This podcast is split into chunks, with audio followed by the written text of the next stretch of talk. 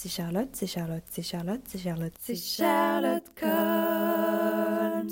Hello hello Bienvenue à tous dans un nouvel épisode de Charlotte Colmes, le podcast qui vous emmène enquêter sur le jargon de la com. Je m'appelle Charlotte et j'accompagne les toutes petites entreprises dans la découverte du monde de la communication. Aujourd'hui, nous partons enquêter sur un nouveau mot, le pop-up store. Alors, qu'est-ce que le pop-up store?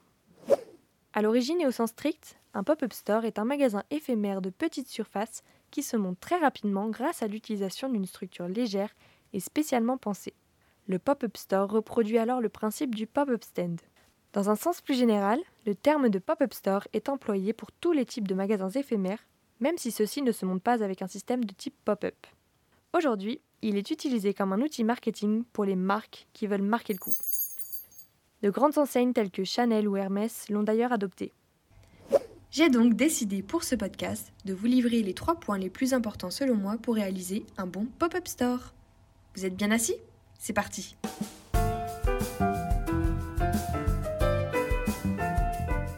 Commençons par le commencement. Un bon pop-up store se traduit d'abord par des choix stratégiques. Premier point, le lieu. Le lieu de votre pop-up store est l'un des éléments déterminants de son succès. Le choix du lieu peut en effet être facteur important de dynamisme, de fréquentation et de visibilité pour votre événement. Il est donc nécessaire de s'attarder sur le choix de la ville dans laquelle vous souhaitez organiser votre pop-up store. Qu'elle soit très grande, touristique ou plutôt moyenne, l'important est que vous vous assuriez de la fréquentation qu'elle peut vous apporter. Deuxième point, la période. La période à laquelle vous organisez votre pop-up store n'est absolument pas négligeable.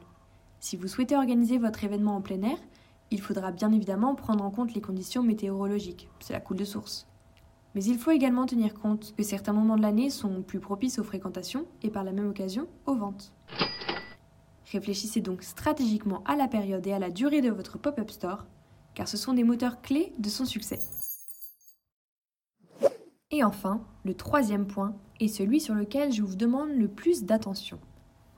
Il s'agit de l'ambiance.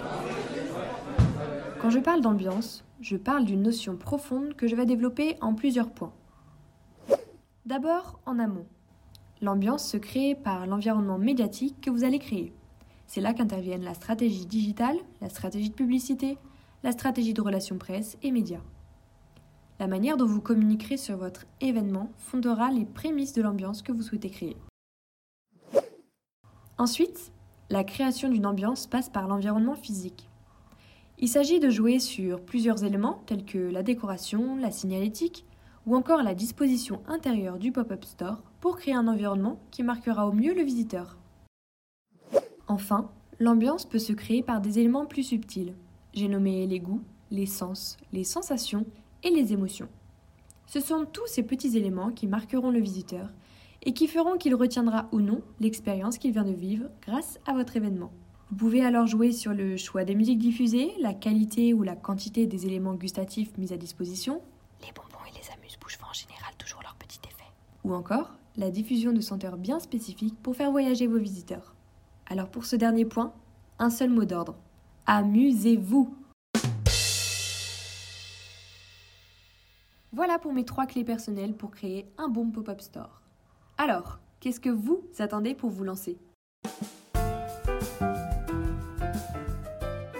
C'était Charlotte Colmes, je vous dis à la semaine prochaine pour un nouvel épisode qui portera sur le storytelling. Ciao ciao